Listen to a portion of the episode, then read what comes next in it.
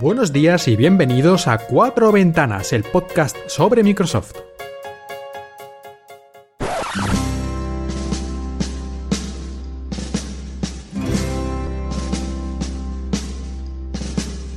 El camino que va Microsoft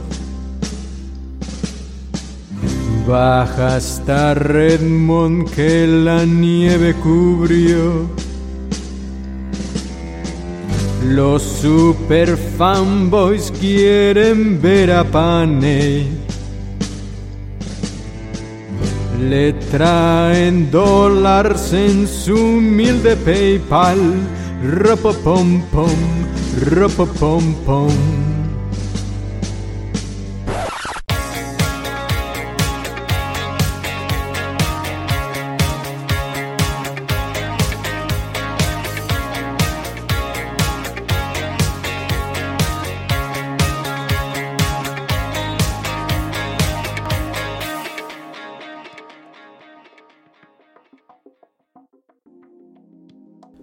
Buenos días y bienvenidos a Cuatro Ventanas, tu podcast sobre Microsoft. Aquí estamos en este episodio navideño. Seguro que muchos estáis tomando estos días un montón de maravillosa y deliciosa comida típica navideña, cosa que aquí en China lo tengo un poquito difícil.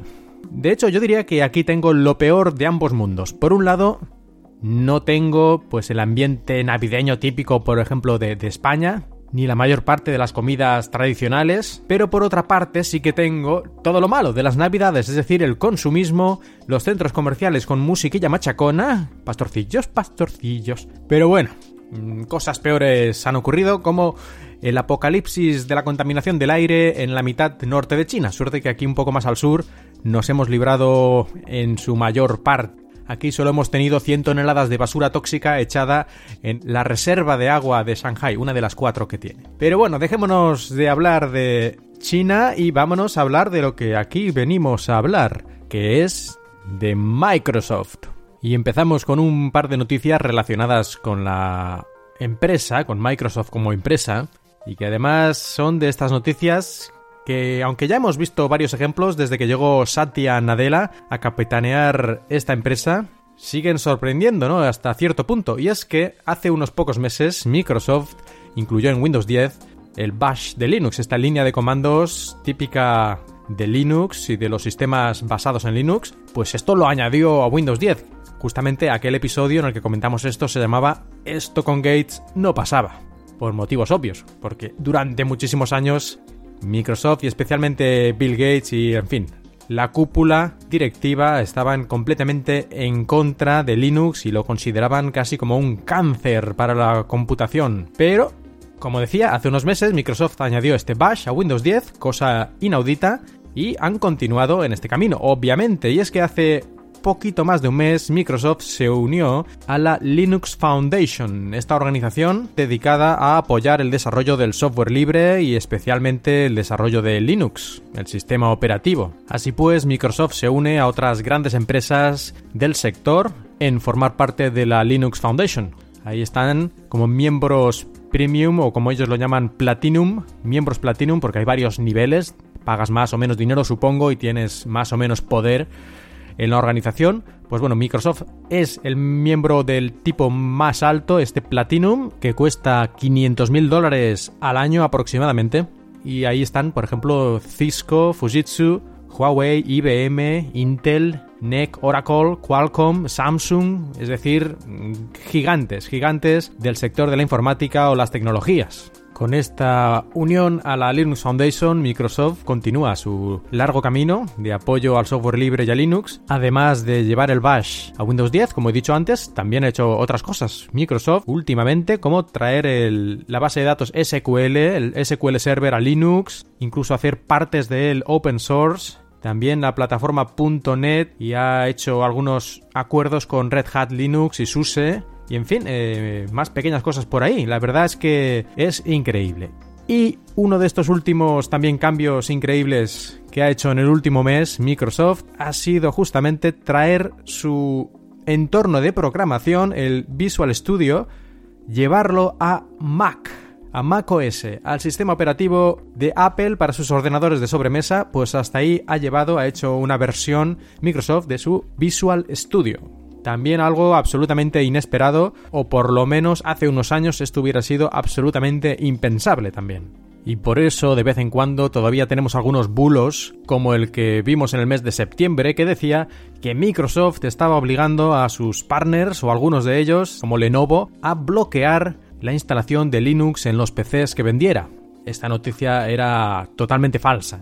Pero por ahí coló y estuvo un rato dando vueltas. ¿Por qué? Por el pasado tan beligerante que ha tenido Microsoft con Linux. Y hablando del pasado de Microsoft, vamos a comentar un poco una entrevista que le hicieron a Steve Ballmer, en la que, entre otras cosas, se comentaba el encontronazo que tuvo con Bill Gates cuando Steve Ballmer ya era CEO y decidió que quería apostar por el hardware, quería apostar, por ejemplo, por Surface y por los teléfonos móviles de Microsoft. Y Bill Gates y otros miembros de la cúpula directiva del consejo no estaban de acuerdo con esta decisión y por lo visto se produjeron varias agrias polémicas y discusiones. Y conociendo a Bill Gates yo estoy seguro de que hubo más de un grito, más de dos y más de tres, bueno, conociendo a Bill Gates y conociendo a Steve Ballmer, o por lo menos tal como los describía en su biografía Paul Allen, el cofundador de Microsoft, junto con Bill Gates. Pero a pesar de este, esta agria polémica que tuvieron, Balmer dice que no se arrepiente de haber apostado en aquel momento por el hardware y que de hecho si de algo se arrepiente, si de algo algo cambiaría, sería haberlo hecho antes y tal vez de esa manera no hubiera perdido el tren de los teléfonos móviles como finalmente ocurrió. En todo caso, una de las cosas que me ha parecido curiosas es que ha recordado también en la entrevista cuando él mencionó, cuando se presentó el iPhone original en el año 2007, y Balmer hizo unas declaraciones declarando que el teléfono de Apple estaba condenado, que eso no tenía ningún futuro. Nos hemos reído mucho sobre esa afirmación ya a toro pasado, obviamente, ¿no? Como todo el mundo, todos somos muy listos cuando ya sabemos lo que pasó, pero lo curioso del caso es que, claro, si lo piensas un poco, yo creo que una parte de este Balmer más bravucón y más eh, con declaraciones un poco salidas de tono sí que hay ahí, pero tampoco era una cosa tan absurda teniendo en cuenta el precio al que salió el iPhone originalmente. Cuando salió lo vendían por 500 dólares, que ahora casi puede parecer barato comparado con el precio actual del iPhone y de otros teléfonos de gama alta, pero en ese momento los teléfonos de ese precio eran una cosa que no se vendía, eso Existían algunos teléfonos caros, pero eran muy especiales para usos en la empresa. La gente normal no gastaba 500 dólares en un teléfono. Y de hecho yo creo que fue el iPhone el que a los pocos meses inició, o por lo menos fomentó de manera clarísima, el mercado de los subsidios en la telefonía móvil de Estados Unidos. Es decir, a los pocos meses de salir el iPhone a este precio, el precio bajó a 200 dólares. ¿Qué había pasado? Nada, que esos 200 dólares eran a cambio de luego tener un contrato de dos años con la compañía de ATT, la compañía telefónica de allí. Y al final, si sumabas los gastos mensuales durante dos años más los 200 dólares, salía muchísimo más caro que si hubieras comprado el teléfono directamente a precio completo. Pero eso ya la gente no lo piensa mucho. Tú ves antes 500 dólares, después 200. Y ese modelo ha continuado, este modelo de subsidios ha continuado hasta hace relativamente poco que está desapareciendo ya, incluso en Estados Unidos, donde durante muchos años fue la manera de vender smartphones. Porque claro, como decía, nadie quería comprar un teléfono por 100, 500, 600, 700 dólares. Pero por 200, hombre, o 100 incluso, a lo mejor el modelo del año pasado, pues eso ya es otra cosa. Claro, si no tienes en cuenta que a los dos años has pagado a lo mejor 1.500 dólares. Pero bueno, me salgo un poco del tema. Estábamos hablando de Steve Ballmer, de sus declaraciones sobre el iPhone y en resumen, que yo creo que en aquel momento lo que él dijo tenía sentido, bastante sentido. Un teléfono de 500 dólares, esto no va a vender, porque no hay mercado para esto. Y empezó a vender el iPhone ya en cantidades importantes justamente cuando hicieron todo esto del subsidio y los 200 dólares así que tan loco no estaba Steve Ballmer, aunque bueno, siempre tenga un poco de así de showman, por decirlo de alguna forma. Y después de hablar de Microsoft como empresa, vamos a hablar de Windows. Y nos vamos otra vez a China, porque es allí donde se produjo la conferencia WinHack, el Windows Hardware Engineering Conference, la conferencia de Windows y ingeniería de hardware. Aquí se reúnen la mayor parte de los fabricantes de PCs y equipos y de prácticamente cualquier cosa que tenga relación con Windows a nivel de hardware. Esto ocurrió a principios de diciembre, hace unas pocas semanas, y se hicieron unos anuncios bastante importantes, incluso alguno de ellos extremadamente importante, sorprendente, y es que Microsoft de los últimos tiempos realmente es una montaña rusa de sorpresas comparado con otras empresas que parece que es al contrario, que están como volviéndose más y más tradicionales en el mal sentido. Microsoft es que cuando menos te lo esperas te da un sopapo en la cara y casi siempre de manera positiva. En fin, que continúe la racha, espero, por mucho tiempo. Bueno, pues ¿cuál es esta de las primeras noticias importantes que tuvimos en este WinHack?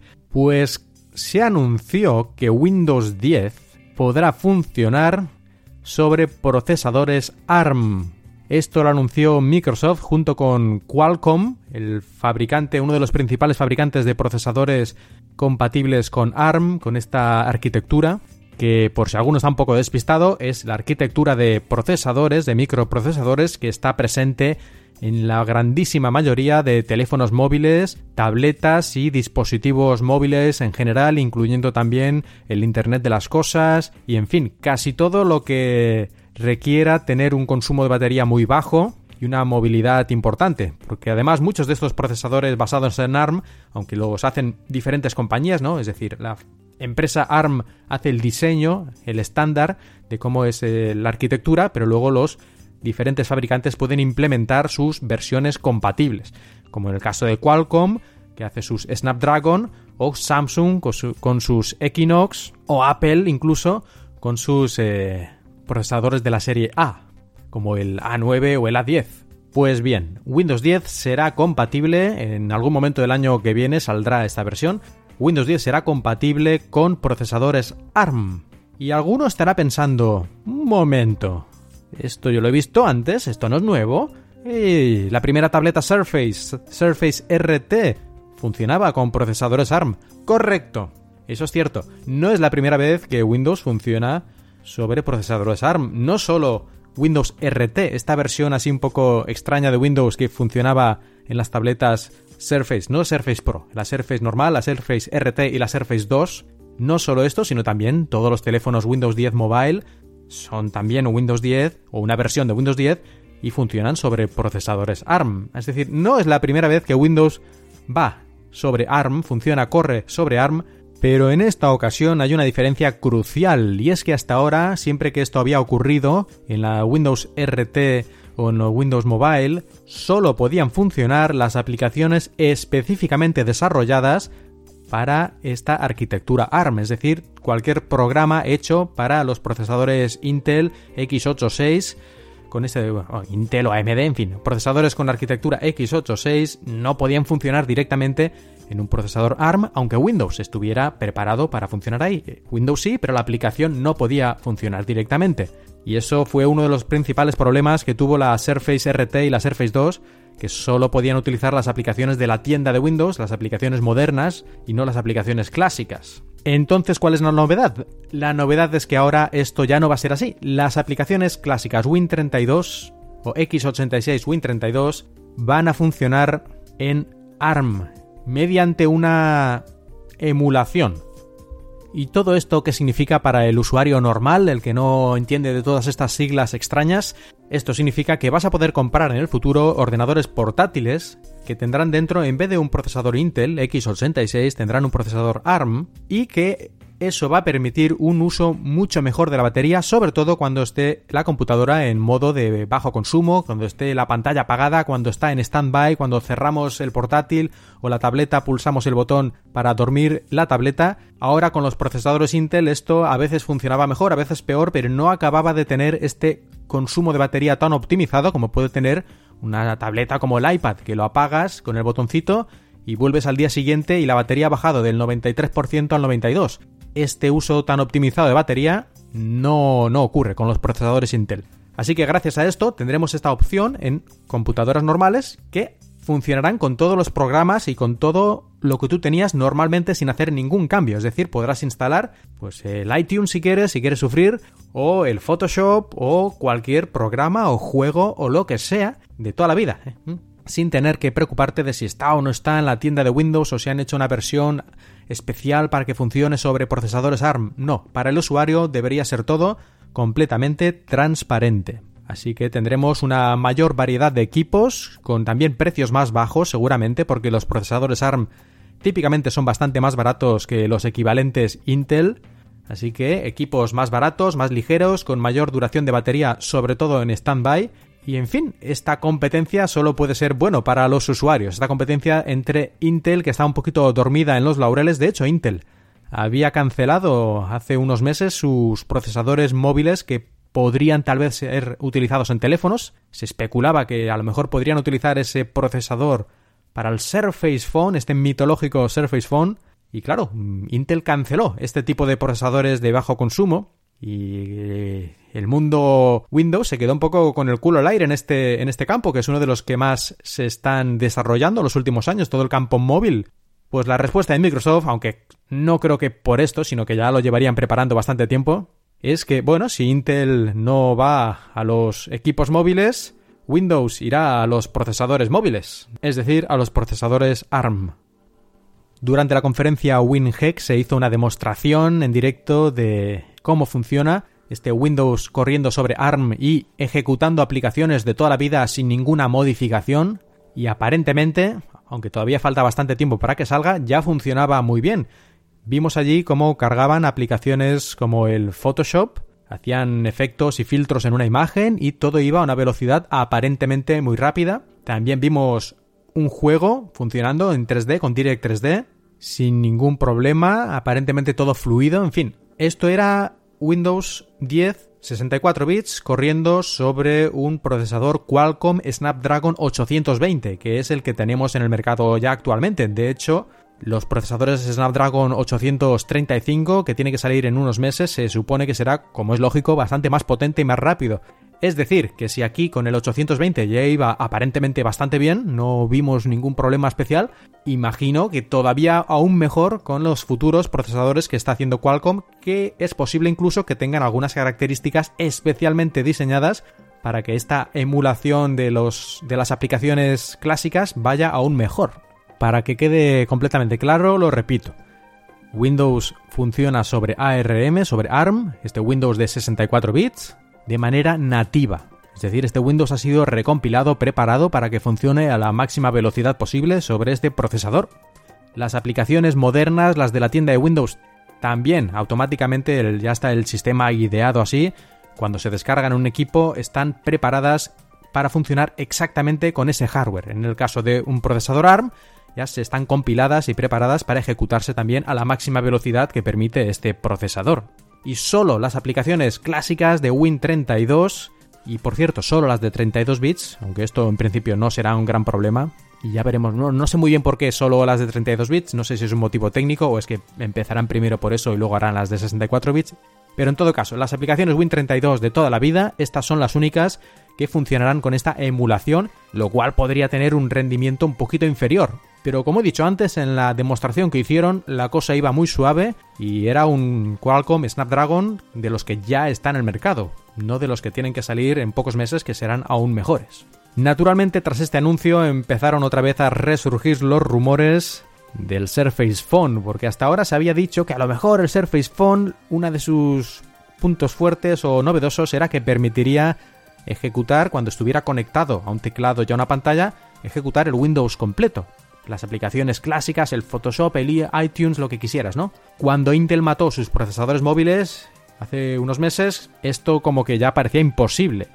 Pero ahora vuelve, ahora vuelve gracias a esta emulación de aplicaciones clásicas y Windows sobre ARM vuelve el Windows completo, el Windows totalmente normal que tenemos en nuestros PCs, se puede ejecutar en un dispositivo móvil mucho más pequeño con un procesador ARM y al mismo tiempo seguir siendo compatible con las aplicaciones clásicas. Naturalmente estas aplicaciones clásicas no las veríamos en la pantallita del teléfono de 5 o 6 pulgadas, porque sería absurdo y inmanejable, pero en cuanto lo conectáramos a la pantalla grande, ahí sí que tendríamos un Windows totalmente completo y normal.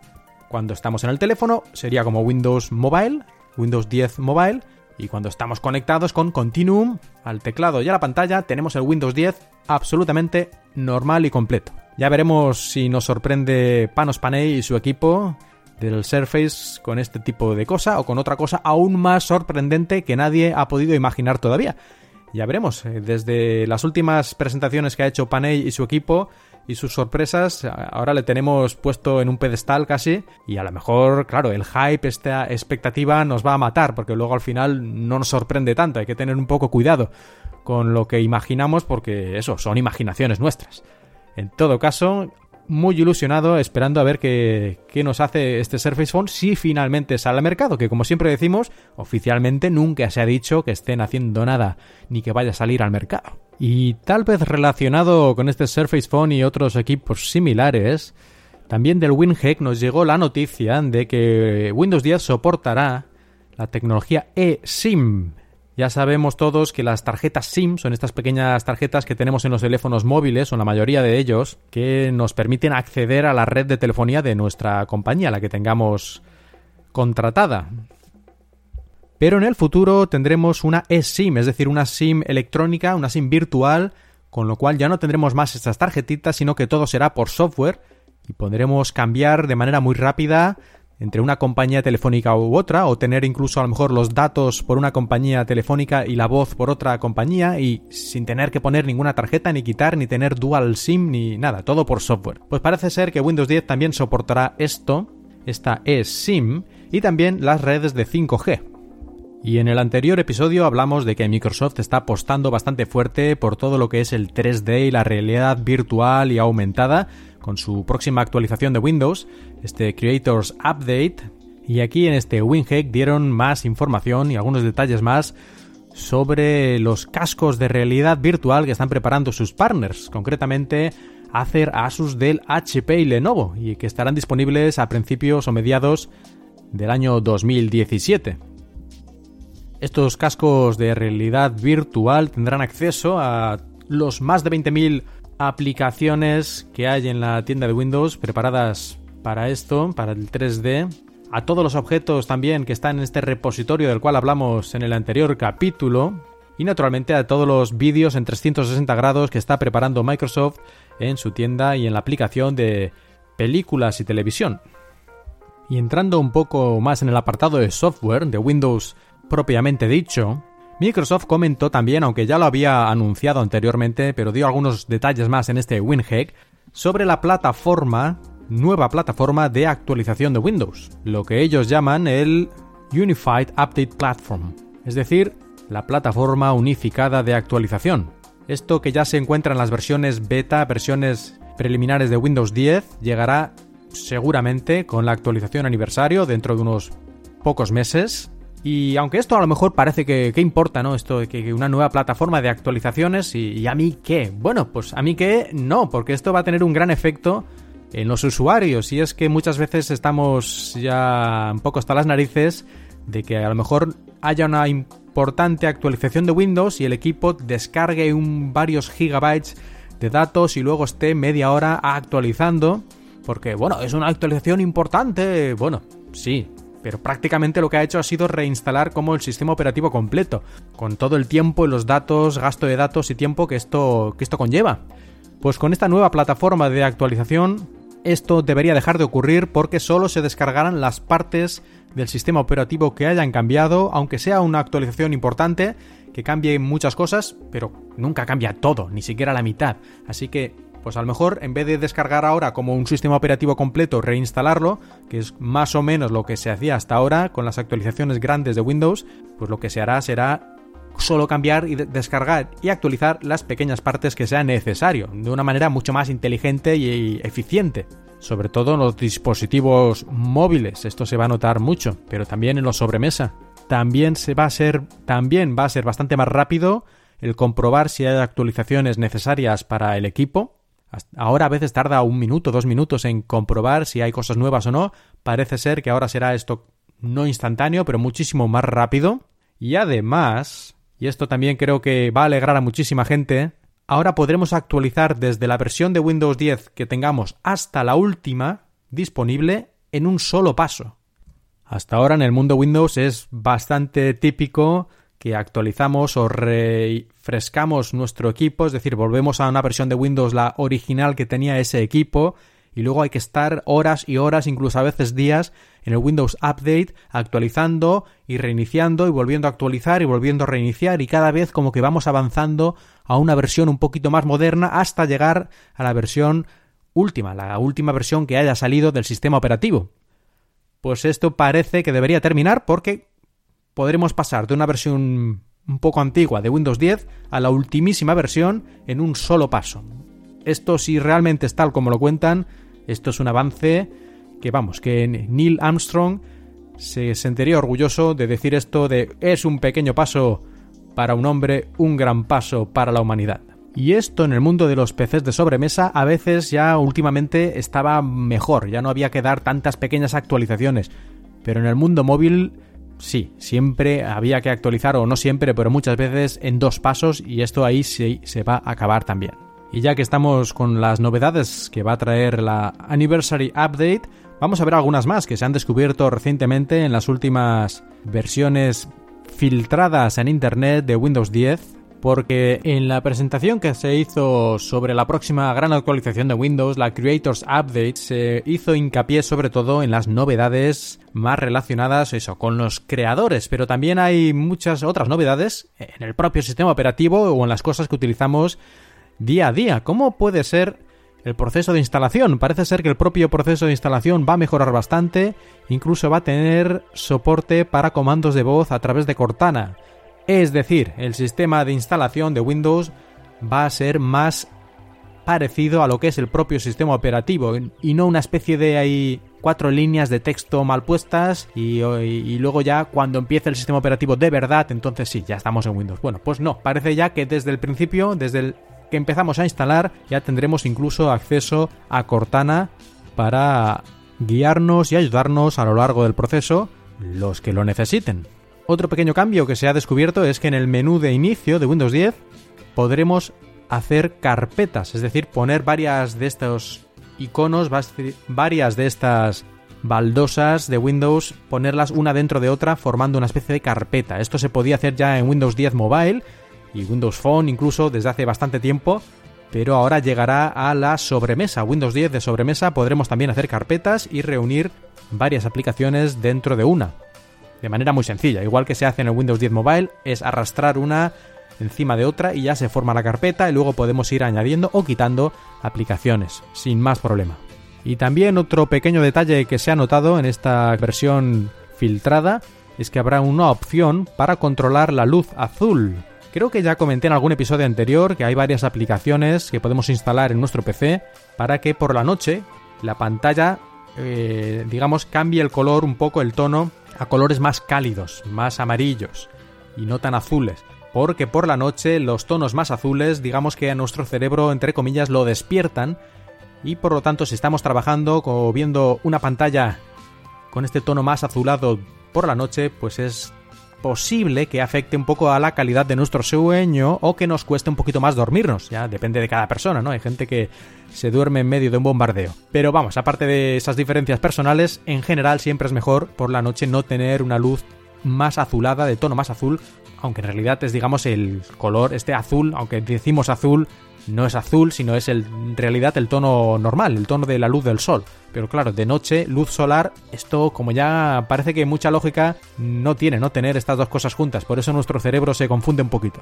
Bueno, pues Windows 10 tendrá ya de serie esta capacidad de disminuir eh, la cantidad de luz azul, de hacer la pantalla más amarillenta por la noche, ¿eh? desde automáticamente cuando nosotros le digamos o a partir de la puesta de sol o hay diferentes opciones. O manualmente también tendremos un botón de acceso rápido para en cualquier momento poder activar o desactivar si a lo mejor queremos editar una fotografía o un vídeo y queremos que los colores sean los originales, pues habrá que desactivar esto, claro. Pero pues si estamos escribiendo o leyendo páginas web, importa muy poco, ¿no? Que esté un poco más amarillo el fondo blanco y de hecho nuestro cerebro cuando estamos un minuto viendo este blanco un poco más amarillo, automáticamente lo ve como blanco normal, ya se adapta, así que tampoco es un problema en circunstancias normales y sí puede ayudar a conciliar mejor el sueño. Otra novedad estará relacionada con el Windows Defender, este antivirus que lleva incluido Windows, pues tendrá un lavado de cara y ahora será un diseño mucho más acorde con el resto de Windows 10. El Microsoft Edge también tendrá varias novedades, como por ejemplo, cuando tenemos abiertas muchas de estas pestañas, ya tenemos 10, 15 o 20, pues puede ser un poco caótica. Entonces lo que podremos hacer es elegir varias de estas pestañas y como guardarlas en una otra pestaña más pequeñita para leerlo más tarde. Es decir, una cosa intermedia, no las estamos guardando en los favoritos, porque tampoco es para eso, pero sí que las queremos guardar para leerlas o prestar atención a estas pestañas dentro de un rato. Entonces las podemos ahí apartar a la izquierda para que ocupen menos, pero sin que se cierren o se pierdan. Y otra novedad de Microsoft Edge será que por defecto va a bloquear las aplicaciones de Adobe Flash. Hasta ahora podíamos hacer esto en los navegadores con aplicaciones de terceros o plugins, extensiones, que nos permitían eh, elegir, elegir si una página web podía o no utilizar Adobe Flash o incluso si una ventana, en concreto un cuadro de Adobe Flash podía ejecutarse o no. En una página web podíamos tener a lo mejor los anuncios que utilizan Flash a la derecha y esos no los activábamos, se quedaban ahí como parados, en pausa, pero a lo mejor el vídeo que sí queríamos ver le dábamos el botón para que se activara el Adobe Flash y poder ver el vídeo. Bueno, este tipo de función ahora la tendrá de serie el Microsoft Edge. Esto es muy bueno porque gente que no sabía cómo hacer esto de bloquear el flash, no sabía ni siquiera que se podía hacer, pues ahora lo tendrá por defecto y de esta manera podrá ahorrar pues mucho tiempo en ver anuncios y también ahorrar batería y en general velocidad. El procesador tendrá que trabajar menos haciendo flash inútilmente, excepto cuando nosotros lo queramos. Y la verdad es que hay todavía bastantes más mejoras en la lista esta que se ha descubierto con esta versión filtrada. Pero bueno, creo que de momento ya está claro, ¿no? Que Windows Creators Update pinta cada vez mejor y que parece que va a ser una gran actualización de Windows. Y después de hablar de software, vamos a volver un poquito al hardware, ya fuera de la conferencia WinHack. Y es que, como hablamos en el anterior episodio, hablamos del Surface Studio, y ya salió al mercado. Salió al mercado este diciembre las primeras unidades del Surface Studio, esta computadora de sobremesa cuya pantalla se puede abatir y podemos dibujar sobre ella, especialmente diseñado para artistas, diseñadores, ingenieros y este tipo de personas, y con un precio elevado porque es un equipo de altísima calidad, pues ya está en el mercado, ya se puede comprar en bastantes países, no en todos, por desgracia, aún, pero lo importante es que ya tenemos bastantes reseñas, gente que lo ha comprado, que lo ha probado, que lo ha tenido en casa, y he de decir que yo creo que podemos decir sin ninguna duda que en general la recepción del Surface Studio ha sido muy buena. La mayoría de la gente muy gratamente sorprendida por la calidad del equipo, por sus capacidades y especialmente por la pantalla. De hecho hay gente incluso que ha pedido a Microsoft que por favor venda también la pantalla por separado. Solo la pantalla, esta calidad tan buena y tan bonita, el diseño tan fino y tan espectacular en cuanto a reproducción de color y capacidad de utilizar el lápiz y todo esto, bueno, pues que venda solo la pantalla por separado para conectar cada uno a los PCs que tenga.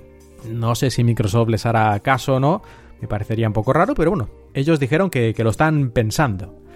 En todo caso, mm, a pesar de estas reseñas tan favorables en general al Surface Studio, y eso que vale 3.000 dólares, que también lo recuerdan siempre en las reseñas, pero incluso así han quedado todos encantados, incluso Leo Laporte o Leo Laporte en su podcast, en su red de podcast Tweet, utiliza ahora como su computadora, digamos, principal, cuando está haciendo el programa, siempre tiene una computadora delante, un ordenador allí, obviamente, pues ahora el que ha puesto es el Surface Studio y además en la posición, en la posición, digamos, de estudio, de dibujo, aunque él no dibujar, no dibuja nada, pero puede utilizar el modo táctil para ver las páginas web y pasar las páginas y mover las cosas. Y la verdad es que queda muy bien porque bueno su podcast es un la red de podcast de Leo Laporte es podcast es audio pero también todo está emitido en vídeo. También tienen vídeo podcast de todos sus programas. Es decir son como programas de, de radio pero con el vídeo también. Así que siempre podemos ver a Leo ahí interactuando con su Surface Studio y él después de utilizarlo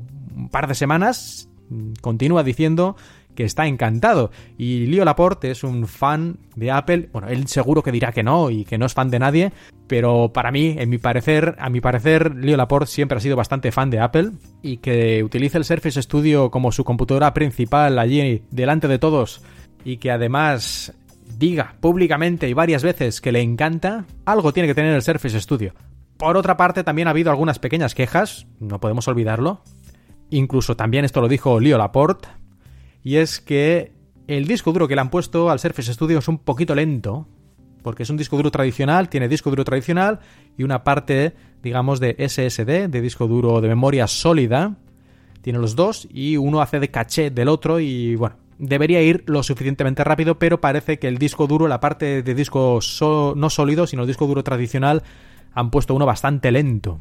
Eso no sé por qué lo han hecho, pero sí que es una de las quejas, de las pocas quejas, pero sí recurrentes, que se han escuchado por ahí.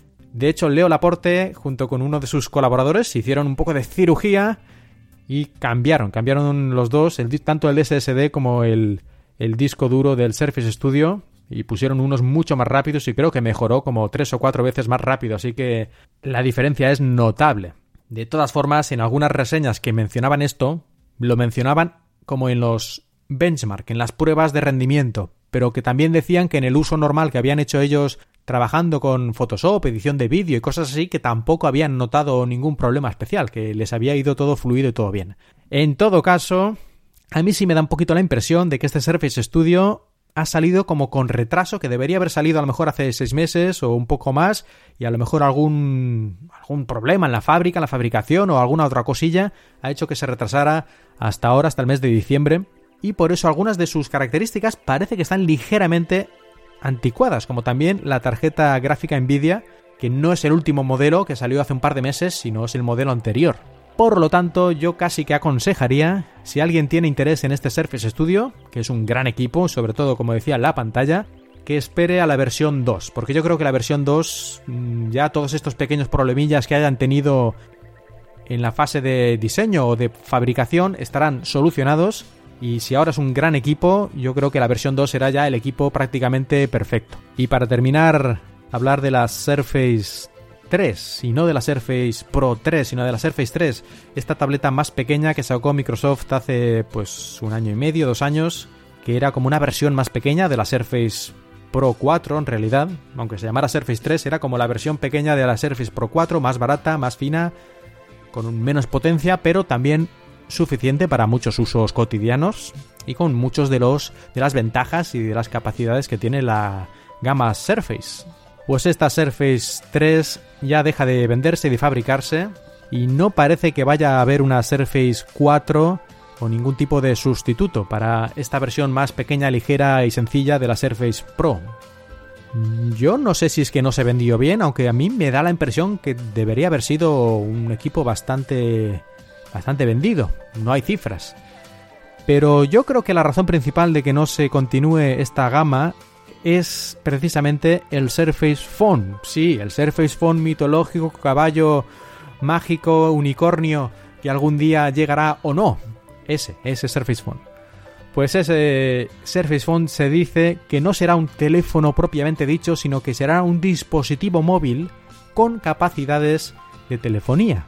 ¿Esto qué significa? Bueno, pues no lo sabemos muy bien, pero tal vez signifique que sea una especie de tableta pequeña que cuando estemos por ahí sea también como teléfono y aplicaciones móviles y cuando lo conectemos a un dock, a nuestra pantalla, a nuestro teclado y nuestro ratón tengamos Windows 10 completo, utilizando la tecnología de esta que hemos visto antes de la emulación de las aplicaciones clásicas y tenemos ahí Windows 64 bits corriendo sobre ARM y si tenemos aplicaciones clásicas pues emuladas a una gran velocidad funcionando como si fuera todo, en fin, como siempre, sin problemas, transparentemente al usuario.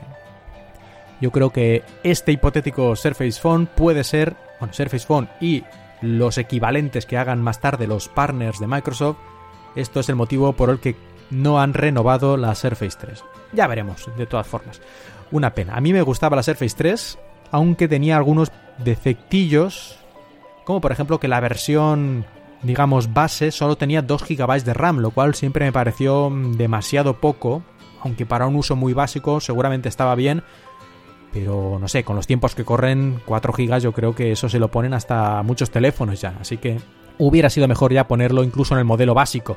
Y luego también la carga, la carga tenía este conector micro USB que como ya sabéis todos o casi todos hace ya bastantes meses que ha sido sustituido, incluso cuando salió la Surface 3 ya existía el conector USB-C, que no solo es que sea más fácil de conectar y más bonito, en mi opinión, sino que también permite una carga muchísimo más rápida y uno de los defectos principales que tenía esta Surface 3 era que debido a este conector anticuado la carga era bastante más lenta que en otras Surface, que en la Surface, incluso la Surface RT o la Surface 2.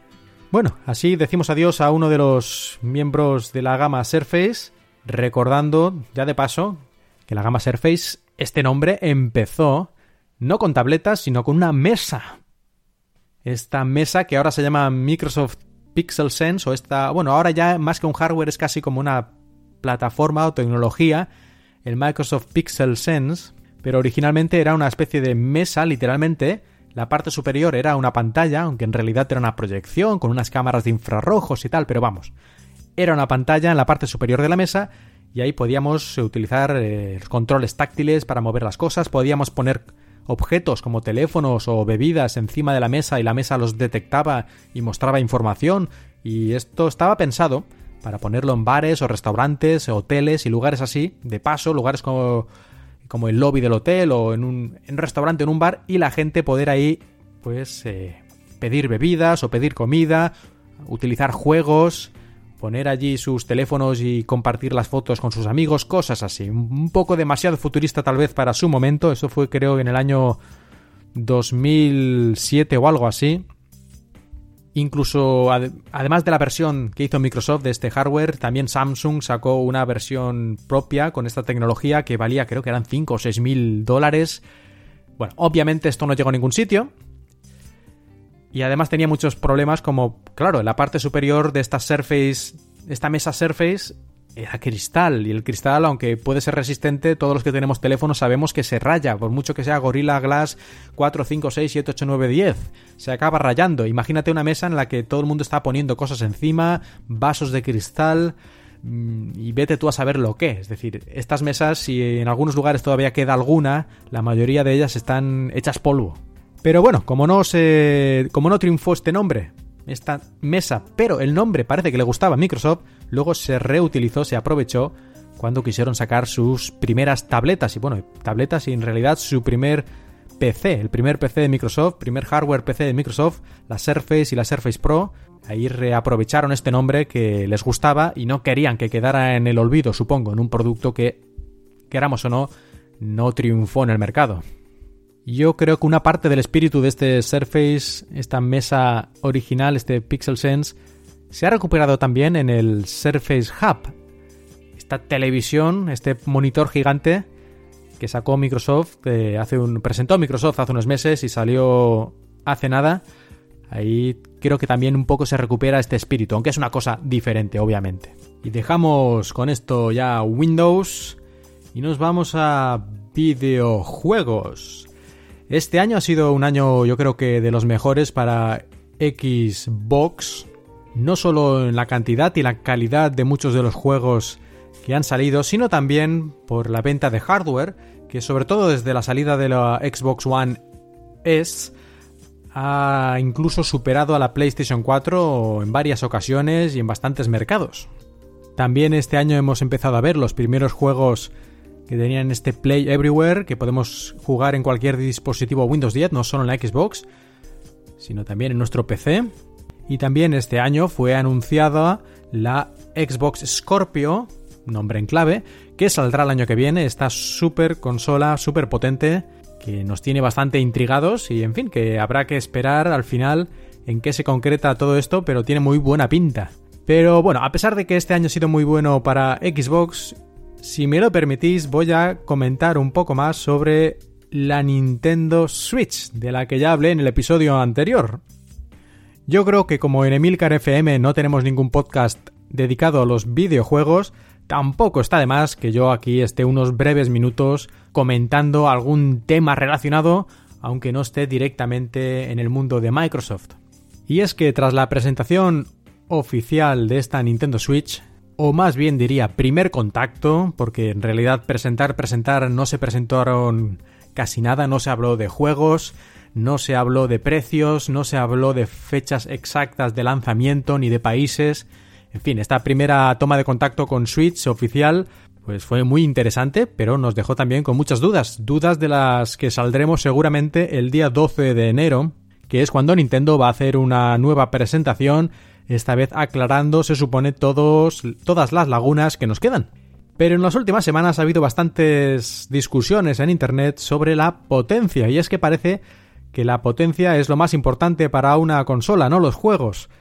Y yo entiendo, yo tampoco soy de esos que dicen los gráficos no importan, los gráficos importan. Y decir que no, así de manera general, porque puede haber casos puntuales en los que no importan, pero en general los gráficos sí importan. Dicho esto, también creo que hay muchas personas que se centran demasiado en los gráficos. Seguramente la mayoría de ellos dirían que la Wii U, la videoconsola de sobremesa, la última que sacó Nintendo y que fue un fracaso, vendió, es la consola de Nintendo menos vendida de toda su historia, pues todos los juegos que sacó Nintendo para esta Wii U, yo no he escuchado a nadie que se quejara de que eran feos o que afectaran los gráficos a, la jugabilidad. Es decir, incluso con una consola de potencia bastante modesta o relativamente modesta, al fin y al cabo, la Wii U tampoco era tan, tan poco potente, era menos potente que una Xbox One, una PlayStation 4, pero era bastante más potente también que una PlayStation 3 o una Xbox 360, así que tampoco era tan patético. Pero vamos, que sí, era una consola por detrás de su tiempo en cuanto a potencia bruta. Sin embargo, como decía, todos los juegos que sacó Nintendo, todos han sido alabados por su belleza, por la calidad de sus gráficos, calidad, en todos los sentidos, de diseño también, incluimos ahí. Y lo más importante casi, que todos estos juegos, o yo creo que todos, a lo mejor alguno no, pero creo que todos, por lo menos los de Nintendo, van a 60 imágenes por segundo lo cual también es una gran mejora a la hora de, de jugarlos. Y esto no lo podemos decir de la mayoría de los juegos de las tan potentes Xbox One y PlayStation 4. Por motivos de diseño, por lo que deciden los desarrolladores. Pero al final el resultado es el que es. Esta Nintendo Switch, entonces, eh, los rumores parece que son que va a utilizar un procesador Nvidia Tegra, que esto ya se sabía porque Nvidia ya lo dijo, cuando se presentó, se hizo esta primera introducción de Nintendo Switch, Nvidia, la compañía de tarjetas gráficas, hizo una pequeña nota de prensa, pero lo que no se sabía era exactamente pues la velocidad o la, el modelo exacto de este procesador Nvidia Tegra. Pues según los rumores, que esto puede cambiar, pero en principio parece que utiliza un Tegra X1, que es en realidad un procesador de gráficos móvil que salió hace pues un año y medio, dos años, y que no utiliza la ultimísima tecnología, la tecnología Pascal. La arquitectura Pascal de gráficos de Nvidia sería la última que han sacado al mercado hace poco. No utiliza esa, sino que utiliza los núcleos de gráficos Maxwell o Maxwell versión 2, versión mejorada. Enseguida la gente ha empezado a llevarse las manos en la cabeza diciendo cómo van a sacar una consola ya anticuada, Nintendo siempre lo mismo, Nintendo siempre igual como mínimo debería ser tan potente como la PlayStation 4 y a lo mejor incluso como la PlayStation 4 Pro. Y a ver, no quiero enrollarme mucho con este tema porque yo creo, como he mencionado, que tampoco es tan importante, lo importante son los juegos y yo creo que a Nintendo se le pueden decir muchas cosas, muchas quejas, pero sus juegos son realmente fantásticos y esto lo puede poner en duda solo alguien que no conozca Nintendo. Pero bueno, voy a entrar un poquito en detalles que no utiliza la última tecnología, esta tecnología Pascal. Suponiendo que fuera así, realmente importa muy poco, porque la tecnología Maxwell, la tecnología anterior, es prácticamente igual, es decir, no se han producido unos cambios exagerados en cuanto a las mejoras de rendimiento, ni tampoco, o aún menos, en las capacidades gráficas, es decir, incluso la generación anterior de gráficos de Nvidia sigue siendo una tarjeta con gráficos DirectX 12, shaders unificados programables, compresión de memoria, en fin, todas las tonterías entre comillas, a las que ya estamos acostumbrados incluso en los PCs más caros. No hay una diferencia realmente abismal ni muchísimo menos, es una diferencia ligera. Y por otra parte, es que es imposible. Es imposible tener una videoconsola portátil o portable que tenga la misma potencia que una PlayStation 4 o una Xbox One, porque estas videoconsolas de sobremesa incluso en su última revisión, que tienen un procesador gráfico mucho más optimizado, prácticamente a la última tecnología posible para este tipo de productos de fabricación en masa, incluso en esta última revisión de estas dos consolas de sobremesa, utilizan una potencia aproximada de 60, 70, 80, 90 vatios de energía. Y esto es absolutamente impensable en cualquier dispositivo móvil. Es decir, la batería duraría literalmente 10 minutos con esa cantidad de energía y seguramente además nos quemaríamos las manos. Y seguramente también el dispositivo completo se prendería a fuego. Así que es imposible técnicamente con la tecnología actual hacer una PlayStation 4 en una pantalla, en una tableta de 6 pulgadas. Es imposible. Otra cosa es que puedes hacer una tecnología, una consola con una potencia lo bastante similar como para que los juegos puedan ser aparentemente bueno, de la misma, del mismo tipo, ¿no?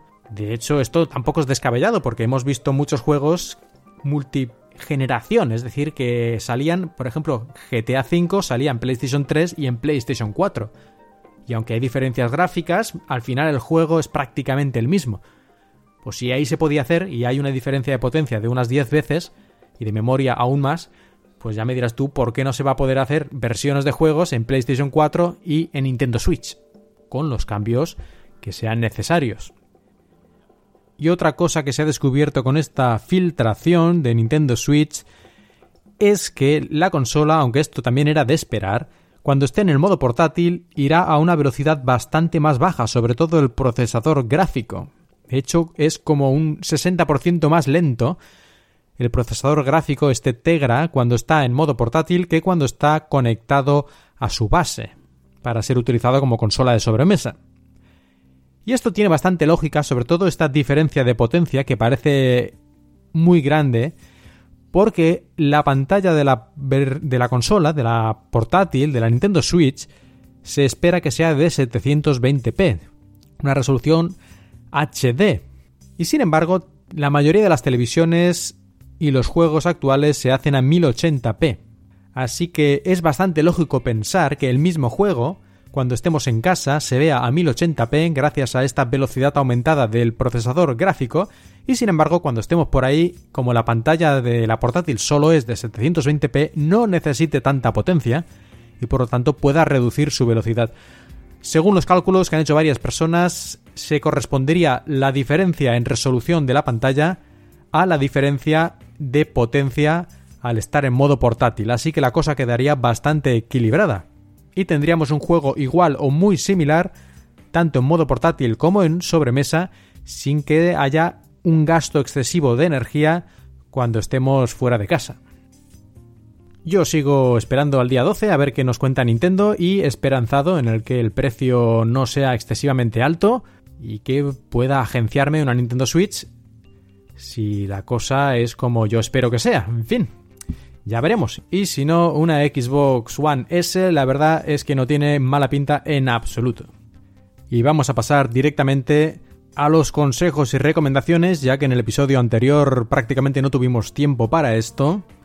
Así que vamos aquí a ver si podemos aprender alguna cosilla respecto a Windows. Y empezamos con una cosa sencillita que llegó con la actualización aniversario, y es el modo oscuro. Nada puede compararse al poder del lado oscuro. estoy seguro de que es así, Lord Vader, pero estamos hablando sobre Windows, si no le importa. Bienvenidos a Cuatro Ventanas, tu podcast sobre el Imperio. ¿Quieres saber cómo va la construcción de la nueva Estrella de la Muerte? ¿Quieres saber cuáles son los nuevos planes para aplastar a la escoria rebelde? Escucha Cuatro Ventanas. Parece que ya se fue el señor oscuro, así que vamos a continuar con Microsoft. Y estábamos hablando de Windows 10 Anniversary Update y el modo oscuro que trajo con él. Este modo oscuro que por cierto en la versión móvil de Windows, desde Windows Phone hasta Windows 10 Mobile, desde el principio lo ha llevado y es una opción que afecta al sistema operativo completo que permite poner la mayor parte de los colores de fondo sobre todo en color negro o un color gris oscuro. Depende un poco de cada aplicación, pero creo que puede ser bastante útil no solo por el efecto estético, que puede gustar más o menos, sino porque, por ejemplo, por la noche, así evitamos el deslumbrarnos innecesariamente con fondos de pantalla completamente blancos. Y además, si no lo quieres de manera general en todo el sistema Windows, lo puedes utilizar en solo las aplicaciones que lo soportan o por lo menos las que tienen la opción para hacerlo individualmente, como puede ser el programa de correo de Windows 10. Dentro de sus opciones tenemos la opción, el selector de modo oscuro o modo claro, que sería el que hay por defecto, ¿no? El modo claro. Si ponemos el modo oscuro en este programa de correo o lo ponemos en el selector general de Windows, que por cierto lo encontramos en la configuración de Windows, personalización. Bueno, pues si vamos por ejemplo a la aplicación de correo, ahí lo tenemos también en sus opciones de personalización y en este caso podremos ver que todo el fondo de la aplicación se vuelve de color gris oscuro, incluso cuando no tenemos ningún mensaje seleccionado puede ser completamente negro el fondo que normalmente ocuparía el mensaje. Así que bueno, esto ya depende un poco de gustos, pero yo creo que como decía antes, para trabajar en lugares con poca luz o de noche, pues no está nada mal tener en cuenta esta opción de modo oscuro. Y ahora un par de truquitos relacionados, bueno, no es ningún truco ni es ningún secreto, pero bueno, un par de cosillas que pueden ser útiles a los que estamos preocupados por la seguridad de nuestros archivos, sobre todo porque no caigan en manos de terceras personas. Y no porque necesariamente tengas ahí ninguna cosa súper secreta, ni, ni, ni alguna cosa ilegal, ni, en fin, que estés organizando la resistencia contra el sistema opresor, ni nada de eso. Simplemente, pues porque no quieres que tus fotos o tus archivos o tus mensajes caigan en manos del primero que se los encuentre por ahí, por casualidad o por ladrón. Sea como sea, tenemos la opción más básica y sencilla y que viene incluida en Windows, aunque ya casi que mucha gente ni lo recuerda, y es el BitLocker. Podemos cifrar cualquier disco duro, incluyendo llaves USB que conectemos a nuestro equipo, utilizando este cifrado, este cifrado fuerte que lleva Windows, que es el BitLocker si no recuerdo mal y no lo han cambiado en Windows 10, que la verdad es que ahora no estoy completamente seguro, pero creo que debes de seguir igual. Esto solo se puede hacer con la versión Pro de Windows. Solo hay que ir a donde tengamos en el explorador de archivos la unidad conectada, si es una unidad externa o la unidad interna, pues ahí aparecerá nuestra lista de dispositivos. Y con el botón derecho del ratón le damos y hay una opción de las primeras que es activar BitLocker. Le damos aquí y en unos momentos más tarde veremos el menú donde podemos poner la contraseña que necesitaremos más tarde para poder abrir esta unidad y leer y grabar y modificar sus archivos.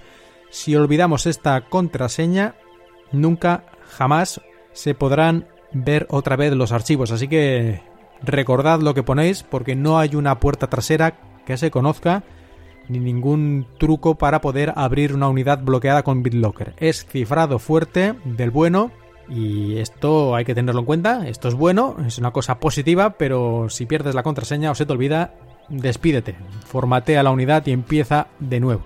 Y esto, como decía, si lo hacéis en para unidades internas, eso está muy bien, pero yo creo que es aún más útil para las unidades USB, unidades externas, extraíbles, porque es lo que es realmente es más probable que perdamos o alguien lo coja. Y si estáis preocupados porque a lo mejor lo lleváis a otro equipo y no podéis utilizarlo, mm, no hay que preocuparse mucho porque, como decía, esto viene de serie con Windows e incluso Windows Home, que no puede crear unidades cifradas con BitLocker, sí las puede leer. Así que cualquier computadora creo que es desde Windows Vista, Windows Vista, Windows 7, Windows 8 y Windows 10 ya desde todo prácticamente menos Windows XP, pueden leer unidades cifradas con BitLocker. Por lo que yo creo que a día de hoy sería muy raro que fuerais a un PC y no pudierais abrir la unidad. Y si no os fiáis de BitLocker porque es de Microsoft y seguro que tiene la clave secreta para que la NSA no se espíe, no os preocupéis, tenemos opciones.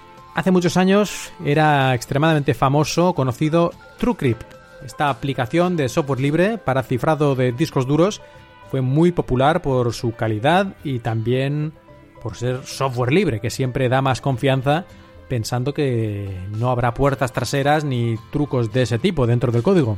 Por desgracia, hace un par de años sus creadores, como ya expliqué en un podcast anterior, se largaron. Dejaron de actualizar el TrueCrypt y dijeron en un mensaje no muy claro que lo dejaban estar y que recomendaban a la gente pasarse a BitLocker de Microsoft, que eso casi parecía una especie de broma o algo así.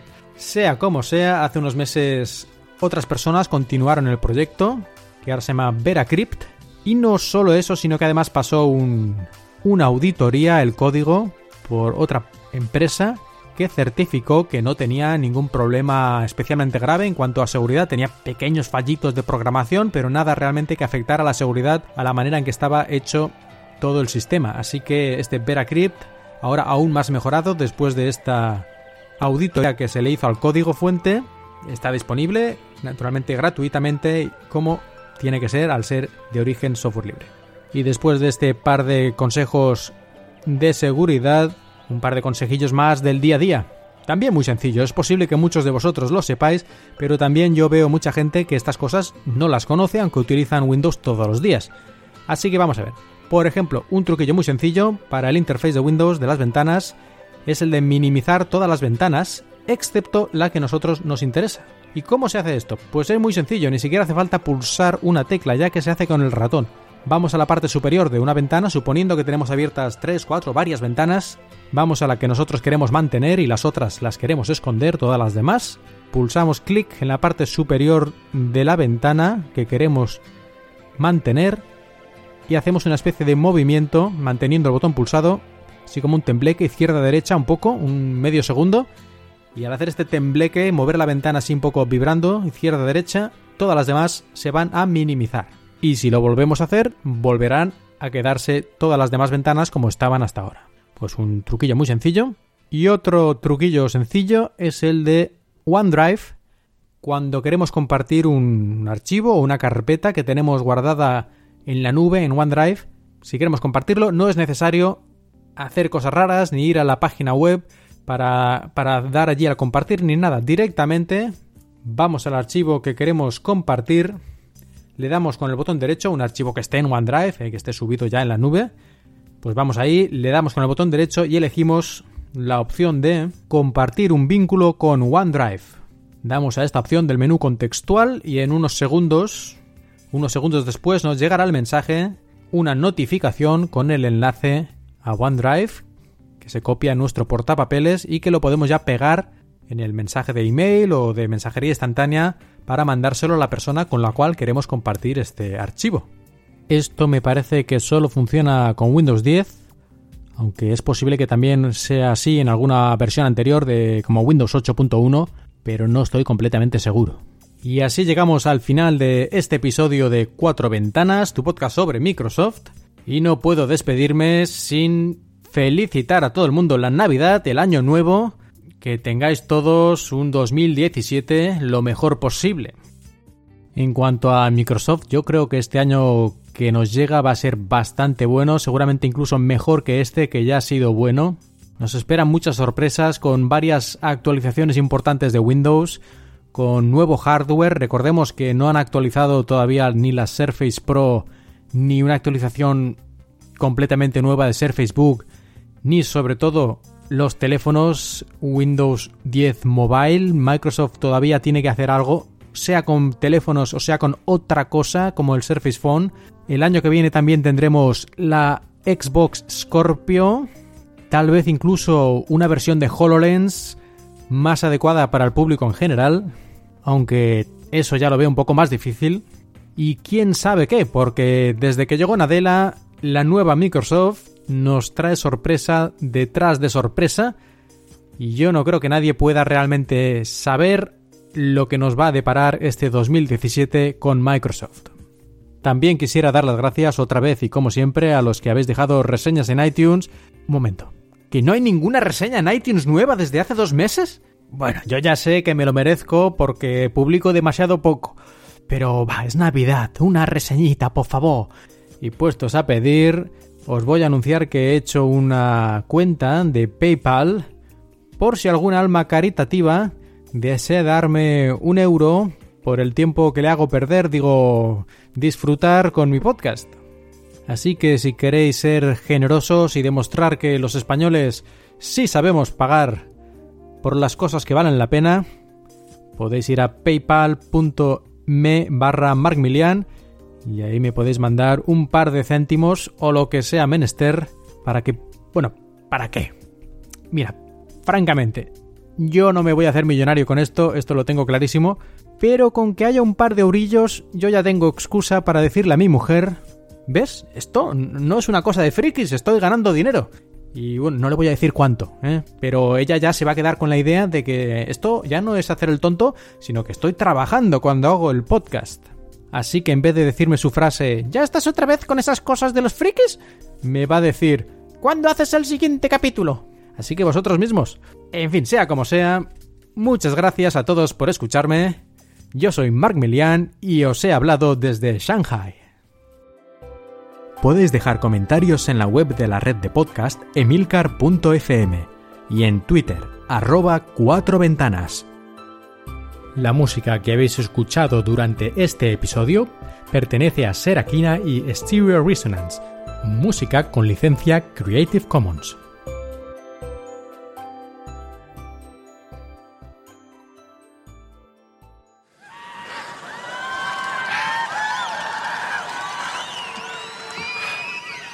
I have four words for you.